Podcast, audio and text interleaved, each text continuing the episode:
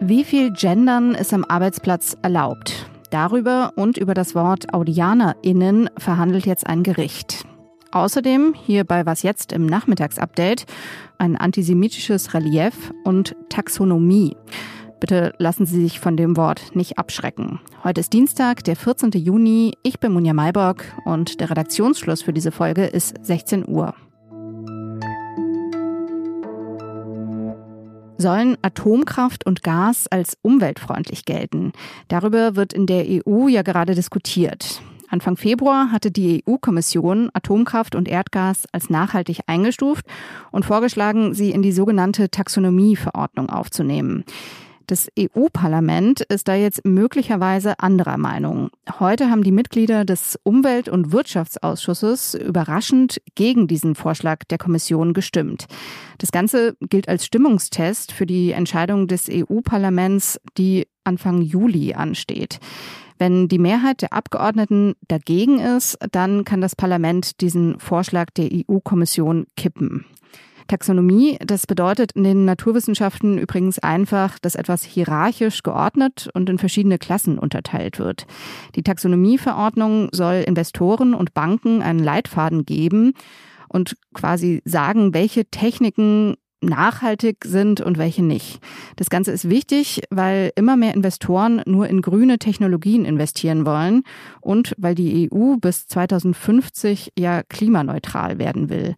Deutschland lehnt die Einstufung von Atomkraft als nachhaltig ab, sieht Erdgas aber als wichtige Übergangstechnologie an. Wie heißt das bei Ihnen auf der Arbeit? Ist da in Texten von Mitarbeitern die Rede oder von MitarbeiterInnen? Zu dieser Frage hat heute am Landgericht in Ingolstadt ein Prozess begonnen.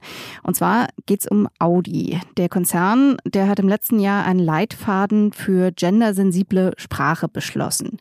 Da steht zum Beispiel drin, dass man in E-Mails nach Möglichkeit nicht Chefs schreiben soll, sondern Führungskräfte und statt Audianer AudianerInnen, also mit dem Unterstrich. Geklagt hatte ein Mitarbeiter, der beim Mutterkonzern VW arbeitet und der eben bei seiner Zusammenarbeit mit Audi-Mitarbeitern und Mitarbeiterinnen auch von dieser Regelung betroffen ist. Das möchte ich mir genauer erklären lassen, und zwar von Rebecca Wiese. Sie arbeitet bei Zeit Online und beschäftigt sich mit Arbeitsthemen. Grüß dich, Rebecca. Hallo, Munja. Der Kläger sagt ja, dass dieser Leitfaden gegen seine Persönlichkeitsrechte verstößt und ähm, dass er Männer diskriminiere. Wie begründet er das denn? Also der Kläger sagt eben, dass es nicht in Ordnung ist, dass er keine Wahl hat, wie er angesprochen wird. Er argumentiert eben, dass er sich in dieser Gender Gap, also in diesem Audianer innen, in dieser Pause, in dieser Sprechweise nicht, nicht repräsentiert fühlt. Und er findet es nicht in Ordnung, dass er da keine Wahl drauf hat. Er sagt eben, dass er generell es nicht in Ordnung findet, von einem Unternehmen vorgeschrieben zu bekommen, wie er schreiben und sprechen soll. Mhm. Und was meinst du vor Gericht? Ähm, klingt das irgendwie plausibel? Ist das was, womit sich juristisch hantieren äh, lässt? Also es ist auf jeden Fall ein Fall, der so noch nicht verhandelt wurde. Das würde tatsächlich einen Präzedenzfall schaffen. Das ist vor allen Dingen interessant, wenn man sich mal überlegt, dass es ein Mann ist, der hier klagt. Ähm, mhm. Das Einzige, was es mal Vergleichbares gab, war, dass eine Frau sich beschwert hat, die Kundin bei der Deutschen Sparkasse war, dass sie dort in Schreiben immer als Kunde angesprochen wurde. Diese Frau hat damals aber nicht Recht zugesprochen bekommen. Wenn man jetzt aber diesem Mann Recht zusprechen würde, würde das natürlich bedeuten, dass sich in sehr vielen deutschen Unternehmen Frauen oder Trans Transpersonen beschweren könnten, dass sie nicht so angesprochen werden, wie sie sich eigentlich wünschen. Das ist das, was eigentlich so ein bisschen absurd ist, wenn man den Fall einmal durchdenkt, dass dieser Mann argumentiert, er möchte angemessen angesprochen werden mit dem generischen Maskulinum. Ich bin mir nicht sicher, ob er sozusagen vor Augen hat, wohin das unter Umständen führen könnte, wenn sich MitarbeiterInnen, wie ich es jetzt sagen würde, darüber beschweren dürfen. Mhm. Äh, wie machen das denn andere Firmen? Haben die auch Leitfäden in gendergerechter oder gendersensibler Sprache? Also das ist natürlich, es gibt dazu keine, keine ganz festen Vorgaben jetzt von, von gesetzlicher oder staatlicher Seite, wie es zu machen ist. Aber große Unternehmen haben in der Regel dazu Vorgaben und überlegen sich, wie sie sich das machen wollen. Ich habe zum Beispiel nochmal bei der Deutschen Bahn nachgefragt.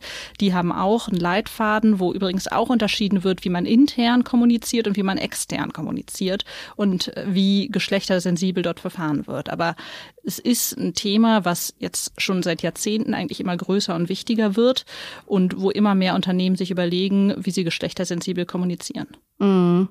Ich finde es ganz interessant. Im öffentlichen Raum, äh, also bei Behörden ist das ja eigentlich schon längst äh, Standard, oder? Meinst du, es wird jetzt durch diesen Prozess vielleicht auch ein Umdenken bei Unternehmen geben in der Richtung? Ich glaube, das Umdenken ist schon da. Vielleicht ist es eher so rum.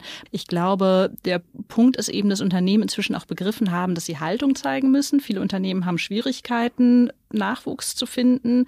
Ähm, und wenn man sich sozusagen solchen Themen verschließt, kann es, glaube ich, auch für einige Leute, gerade auch für Frauen, für Transpersonen, vielleicht eine Möglichkeit sein, zu sagen, oh, es ist kein Unternehmen, wo ich gerne arbeiten möchte. Und angesichts der Lage auf dem Arbeitsmarkt, es gibt wirklich nicht genug Fachkräfte, ist es was, was viele Unternehmen eben auch machen, um dem, glaube ich, nachzugeben.